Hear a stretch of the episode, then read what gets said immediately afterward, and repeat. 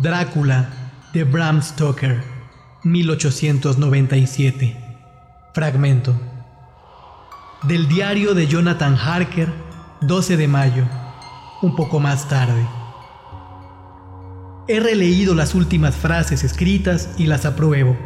Sin embargo, ya no albergo ninguna duda. No temeré dormirme en ninguna parte con tal que el conde no se halle presente. He colgado el crucifijo encima de mi cama Supongo que de este modo descansaré tranquilo, sin pesadillas, y el crucifijo ya no se moverá de aquí.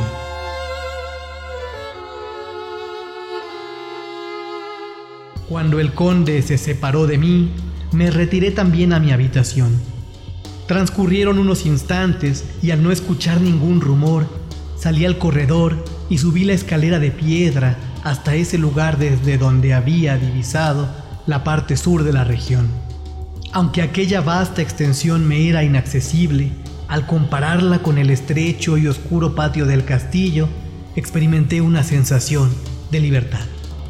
Por el contrario, cuando mis ojos se posaron en el patio, tuve verdaderamente la impresión de estar prisionero y solo deseé aspirar una fresca bocanada de aire, aunque fuese el aire de la noche.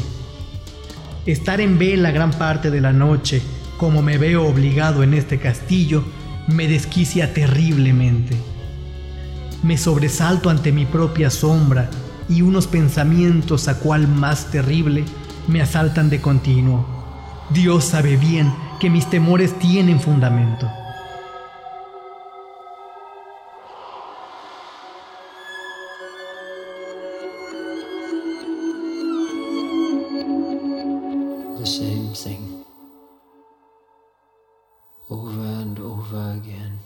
Contemplé pues el magnífico paisaje que iluminado por la luna casi parecía verse con la misma claridad que de día.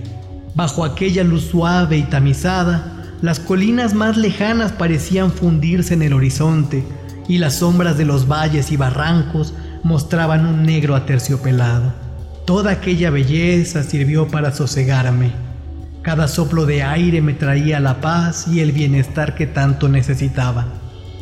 Al asomarme a la ventana, mi atención se vio atraída por algo que se movía en el piso inferior hacia mi izquierda. Por lo que sabía de la disposición de las habitaciones, me pareció que los aposentos del conde se hallaban por aquella parte.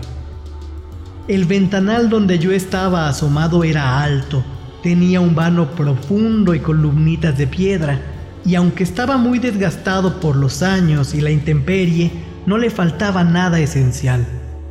Procurando no ser observado, continué al acecho. La cabeza del conde pasó por la ventana del piso inferior. Sin ver su rostro, le reconocí por el cuello, por su espalda, por los movimientos de sus brazos. Además, aunque solo viese sus manos, que tantas veces había podido estudiar, no habría podido engañarme. Al principio me sentí interesado y un poco divertido, ya que se precisa muy poco para interesar y divertir a un hombre cuando está preso.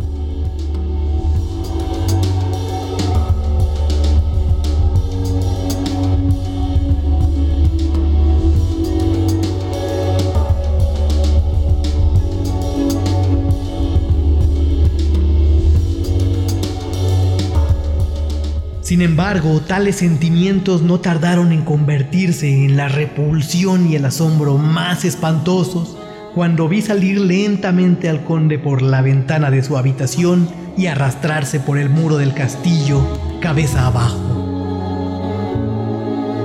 De este modo descendió hacia el tenebroso abismo, con su capa desplegándose en torno suyo como si fueran dos grandes alas. No daba crédito a mis ojos Pensé que tal vez se trataba de un efecto del claro de luna, de un juego de las sombras, pero al mirar con más atención comprendí que no me engañaba. Veía perfectamente los dedos de las manos y de los pies haciéndose a las grietas y rebordes de aquellas piedras desgastadas por los siglos.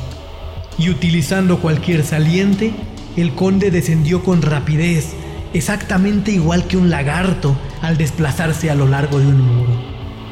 ¿Quién es este hombre?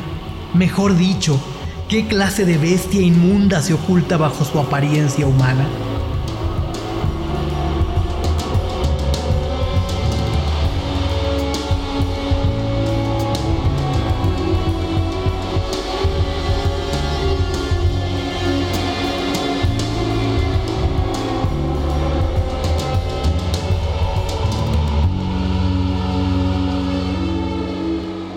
Más que nunca, el terror de este antro de maldad me domina.